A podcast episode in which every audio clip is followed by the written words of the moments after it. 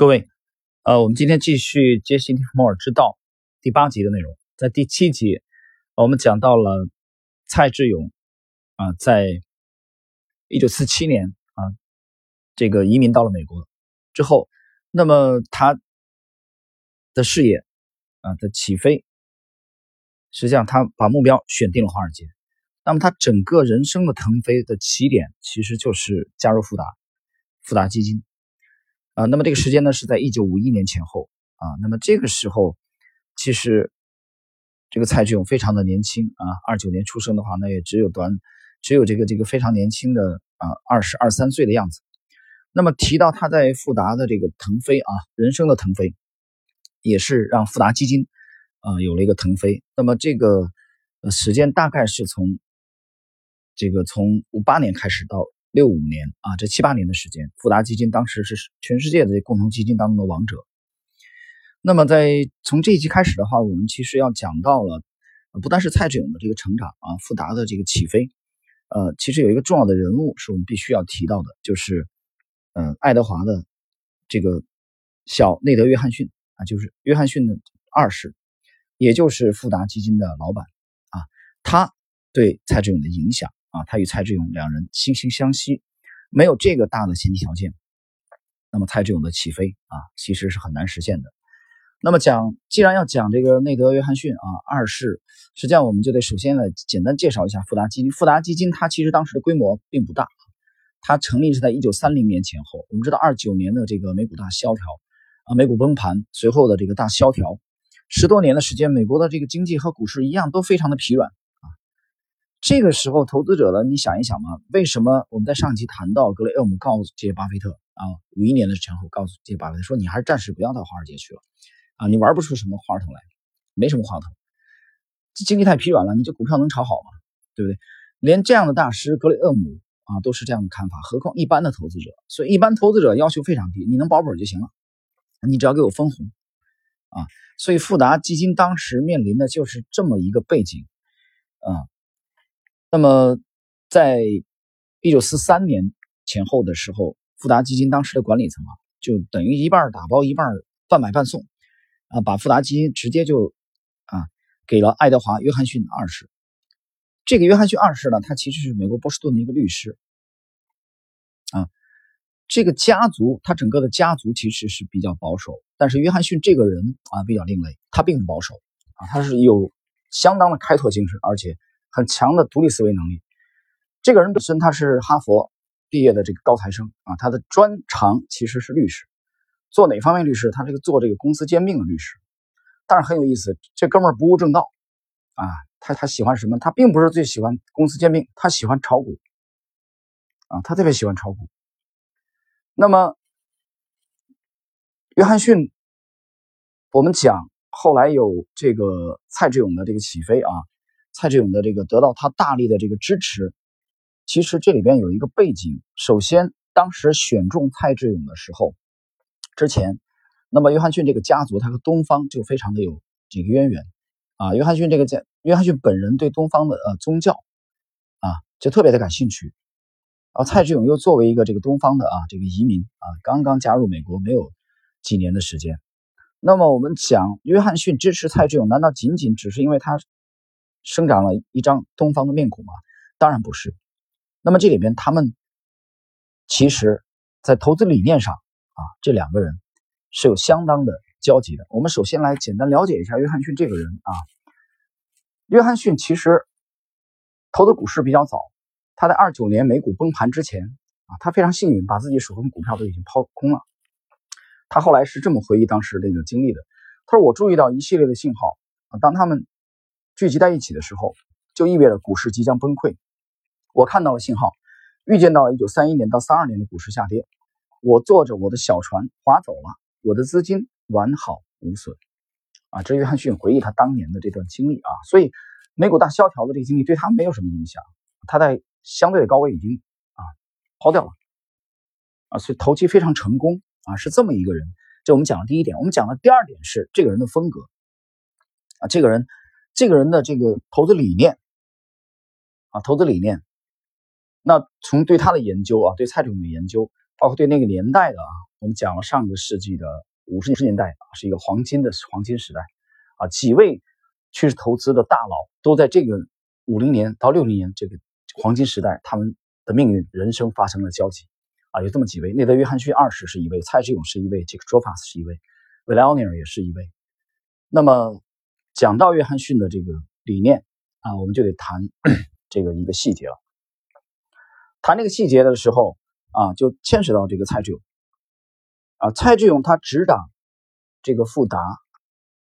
真正开始啊大展宏图是从五八年开始。五八年开始，那么之前的两年都已经做得非常顺手的时候，就在一九六零年前后啊，他一次在波士顿总部的时候，偶然啊遇到了，邂逅了这个来上门拜访的这位。这位就是后来鼎鼎大，当时的名字叫比尔·奥尼尔，也就是后来鼎鼎大名的威廉·奥尼尔。啊，现在我想中国投资者很多人已经知道了这个光辉灿烂的名字了。奥尼尔当时是什么心境呢？当时拜访蔡志勇，蔡志勇其实就是一个大佬的角色，在当时，啊，就类似于现在，比如有有一位基金经理人啊去拜访啊巴菲特的这种啊这种味道啊，或者像十年前中国。呃，这个公募基金或者私募基金的一位啊晚晚辈啊，去拜访王亚伟一样的啊，去拜访二零零四年、零五年前后的江作良一样，就就类似于这种，就很崇拜。但你得有个见面礼嘛。那么奥内尔带的见面礼是什么呢？其实就是啊一本书。这本书跟我们整个这个系列的主题是环环相扣的。为什么我们讲？啊，这些投资大佬、投资巨匠，他们的命运交织在一起。包括我们整个这张专辑的撰主杰西·利弗莫尔，这本书就是《股票作手回忆录》。一九六零年前后，我们知道《股票作手回忆录》一九二三年出版，啊，但是六零年前后这本书基本上绝版了，你市面上很难买得到，已经很难买得到了。这种情况下，啊，那么未来奥尼尔呢，他觉得要拿个见面礼，所以他花了五十美元的高价。他买了一本，而且他另外买了一本以后送给了作为见面礼送给了去拜访的这个蔡志勇啊，在波士顿总部这里，当时他还是海登斯通公司的一个分析师，一个厨。用咱们现在的话说啊，威廉奥尼尔的事业才刚刚起步，就是一个厨啊，对蔡志勇顶礼膜拜。其实后来，呃，奥尼尔的事业这个起步之后，蔡志勇对他还是有很大的帮助。他们的交情也持续了几十年，因为奥尼尔这个后来起步的时候，蔡志勇也是作为他的一个大的客户啊，对他也事业给了相当的这个帮助啊。他们的交集就从这次拜访开始。你，所以我从从谈这个细节，你可以从一个侧面了解到蔡志勇当时在美国共同基金界，在华尔街是什么样的地位啊。我们从这里可见一斑。那我们接着说，他把把股票作手回忆录送给了蔡志勇。啊，威廉奥尼尔他是回忆这一段的时候，他是这么讲的：蔡志勇当时是富达基金的一名高级经理人。之后啊，蔡志勇告诉我，股票作手回忆录已经成了他的老板啊，波士顿富达基金创始人老爱德华约翰逊的投资圣经。由此你应该看得出，股票作手回忆录这本书是智慧的结晶，其灵感来自多年以来每天的市场实际运作和人性。如何违背合理有效的规则体系和方法的一些真实情况。多年来，我一遍又一遍地阅读最初的那本《股票作手回忆录》，并用不同颜色的水笔在书上做了许多注释。如今，这本书已经破旧不堪了。啊，包括他提到啊，他这一年买了一千多本股市投资类书籍，但以他四五十年的从业经历，其中仅有十本左右具有真正的实际价值。股票作手回忆录就是其中的一本，啊，这里边奥尼尔一方面强调股票作手回忆录啊永恒的这个时穿越时空的巨大的价值，另外一方面呢，这里边谈到了蔡志勇把这本书又送给了他的老板爱德华约翰逊，这是我们今天要讲的重点人物。那么约翰逊读到这本书以后啊，对约翰逊的啊影响非常之大，啊爱不释手。读到这本书以后。那么他为什么爱不释手？其实我个人的解读是，约翰逊本身啊，他自己的内在的气质，对趋势投资就是有相当的认同的。所以读到这本书以后，对他的影响非常之大。所以在这种风格的啊，他内在的气质的与蔡志勇的风格有了高度的契合的背景之下，才有了他对蔡志勇事业的支持。我觉得除了知人善任以外啊，除了他独立思考以外，当时美国共同基金业的背景，我们刚才开篇讲了，今天这一集啊都是求稳，你只要给我分红就可以了。所以他们关注的主要是一些大公司啊，稳定的分红稳定的。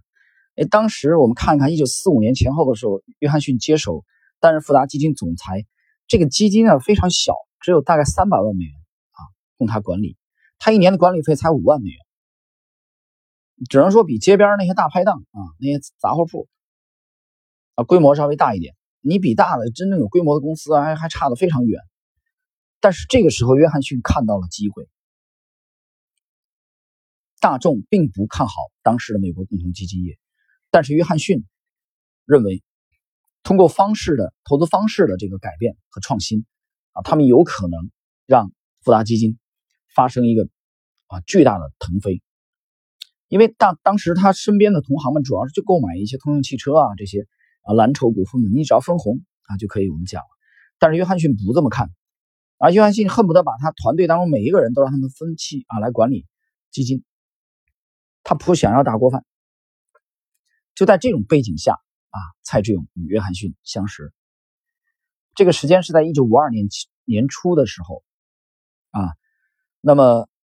一个朋友。向约翰逊推荐，他说：“我这儿有个年轻的中国人啊，这他非常聪明，但是我现在没手头没合适的来安置他啊，你有兴趣吗？”啊，约翰逊说他考虑一下。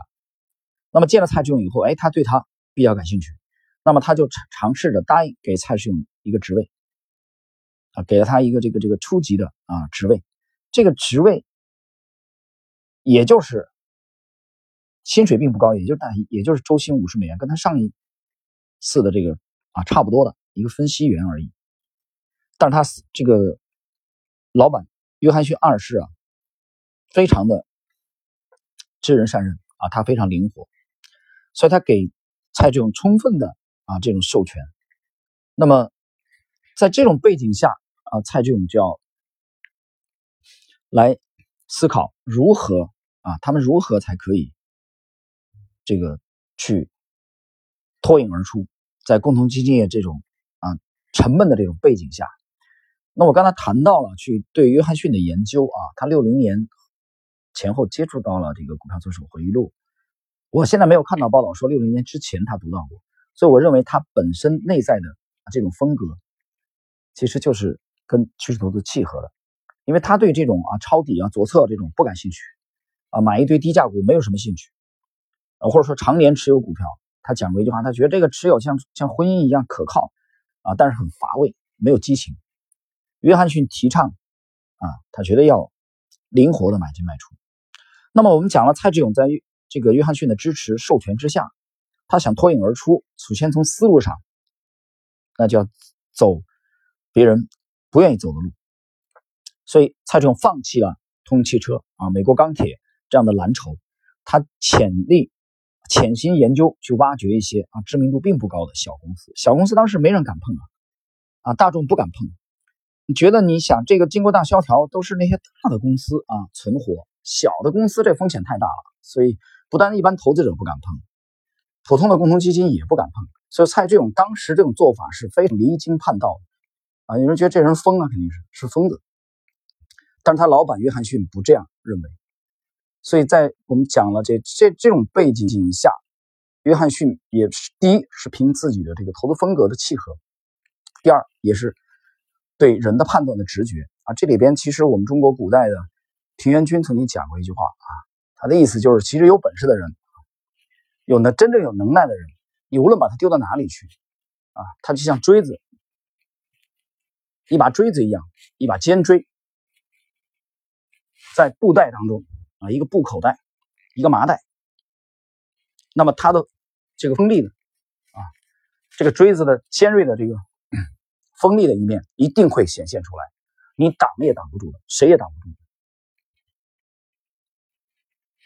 所以在约翰逊旗下，虽然也有很多的高手，但是没有一个像蔡志勇这样的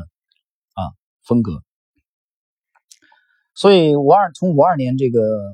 这俩人初相识。啊，给了他一个初级分析员的职位，大概用了四到五年的时间，在五七年年前后，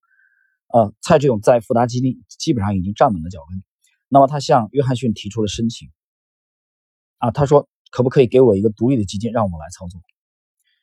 那么蔡志勇后来回忆到，他说约翰逊大概只用了半个小时左右就告诉他，说去干嘛，同意。那么约翰逊授权给蔡志勇管理的这个基金就是富达资本基金。啊，设设立这个基金，蔡总的初衷就是要追求高回报。而这个时候啊，大家想，一九二九年出生的蔡志勇啊，才不过这个非常年轻啊，才年仅二十八岁，不到三十岁。而他的老板内德·约翰逊啊，我解释一下，约翰逊是在一九三零年啊，很有意思，跟巴菲特同年。我们其实我每次去读到这段历史的时候，我觉得其实挺感慨啊。你你想，在这个年代，一九三零年是。呃，大概是三零年是这个巴菲特出生，三零年，乔治索罗斯三零年出生，内德约翰逊一九三零年出生，那么蔡志勇是一九二九年出生啊，威廉奥尼尔是一九三三年出生，然后一九三一年是默多克，哎，所以三零年前后，我觉得还真是啊，很有一些 伟大的人物诞生。好了，那我们。